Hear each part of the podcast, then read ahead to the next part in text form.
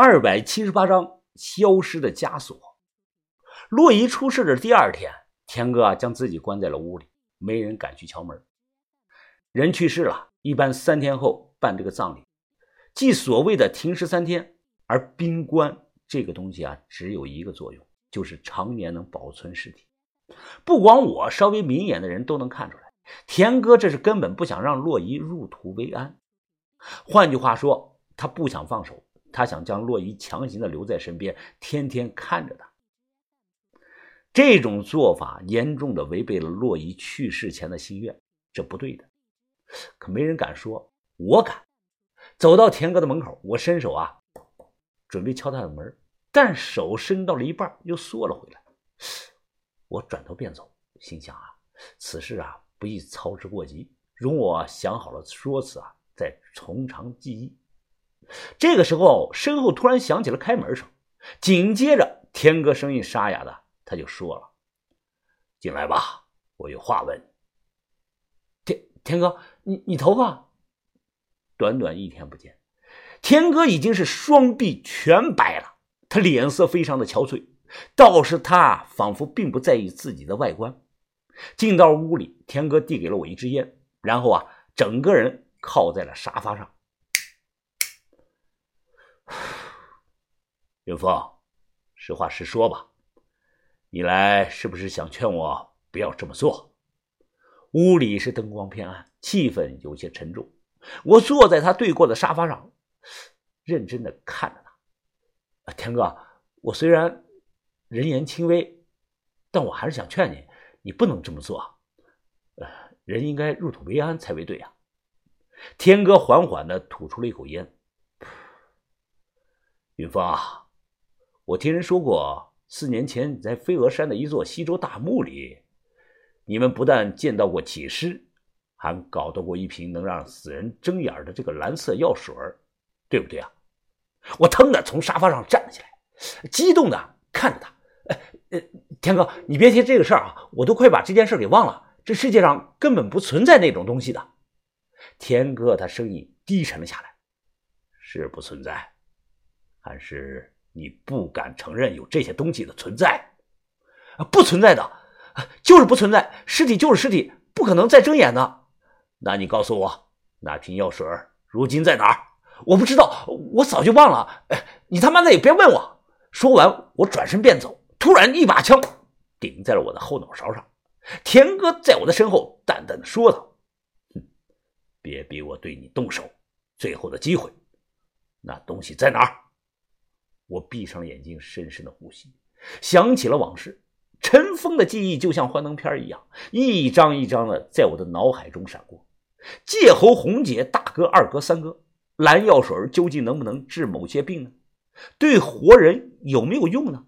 我不知道，但是我清楚的知道，那些东西对尸体的确是有作用。肯定没人信我说的话，我们也根本没必要去争论它。但我想说的是啊，科学的尽头往往就是玄学。就现在的很多科学定论，再过几百年，再过几千年，你以那个时候的目光来验证今日的科学定论，就一定是对的吗？哎，就像这个达尔文他说，人是从猴子变过来的，这呢被奉为真理了。可最近呢，又有这个科学家说，人是从鱼变过来的。那么问题就来了，我们的祖先到底是一条鱼还是一只猴子呢？我连续的深呼吸，猛地转过来身子，冷冰冰的枪管正对着我的脑袋，但我并不害怕。见我闭口不言，天哥他冷着脸看着我。就算你不说，我也能猜到。快四年了，云峰，孙家兄弟和一颗痣陈红，他们就像人间蒸发了一样。从不在江湖上露面，那瓶药水是在他们某个人身上，对不对啊？天哥，不是兄弟不帮你，就算你找到了大哥、三哥他们，就算他们还有这个蓝蓝药水，哎呀，就算那个东西有用，就算你最终得到了，但你有没有想过，如果洛伊躺在棺材里再睁开眼睛，那那还是他们的？他沉默了，何况。常州会曾经也想要那个东西，连常春会都没有得到，你又怎么能断定自己能找到呢？田哥，你你睁开眼现实点吧。洛伊死了，他真的死了。不对，你错了，小洛只是暂时的昏迷了。只要我找到那种蓝色的药水，让他喝下去，那他马上就能醒过来。你疯了，田哥！我没疯，我清醒的很。他眼睛一眯，他冷冷的看着我，哼，哼，不管是长春会还是什么，现在谁敢挡我，谁就得死。说完，他打电话把小五叫了进来。老大，找我什么事儿？小五进门便问。他冷着脸看了一眼小五。待会儿我给你发一张照片，照片里的人姓孙。你去给我复印一万份出来，人手一张，全发下去。小五一愣，找人？那范围呢？老大，咱们主要找哪几个城市？天哥盯着小五，大小城市，全国各地，五天之内我要找到人，听明白了没有？小五的额头上出了汗了。哦，我知道老大，但恐怕有一定的难度啊。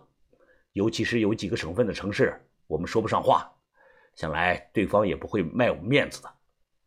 说出来，哪里？小五单手擦擦汗，开口报了几个地名：山西运城、福建莆田。听了这些啊，天哥一字一句的对小五说道：“你马上给那些人打电话，就告诉他们帮我。”相安无事。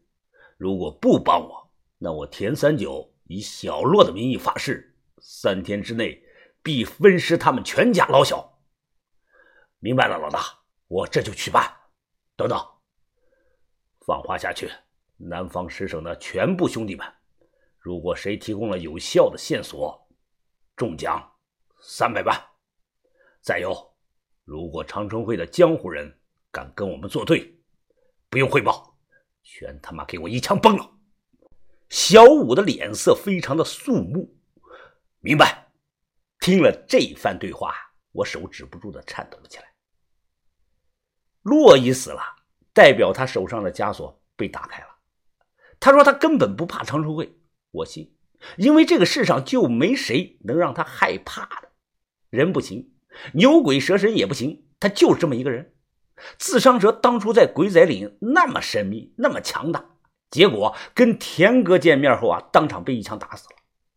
我想阻止他这个疯狂的计划，但我阻止不了，或者说现在没人能阻止得了。我现在啊，心里唯一的期盼，就是他找不到大哥、三哥他们，那他自然就得不到蓝药水了。田哥不再跟我说话，而是站在了酒店的落地窗前。俯瞰着正定这座小城，他的脸上五官立体，棱角分明。阳光透过玻璃照进来，却让他另一半脸全陷入到了阴影中。天哥，我知道我拦也拦不住你，我现在只想求你一件事儿我想去看一眼洛伊，行吗？他慢慢的转过来头，不行，小洛现在已经被我秘密的安排在一个很安全的地方。你别去打扰他了，等我把他救醒了，到时候你再来看他吧。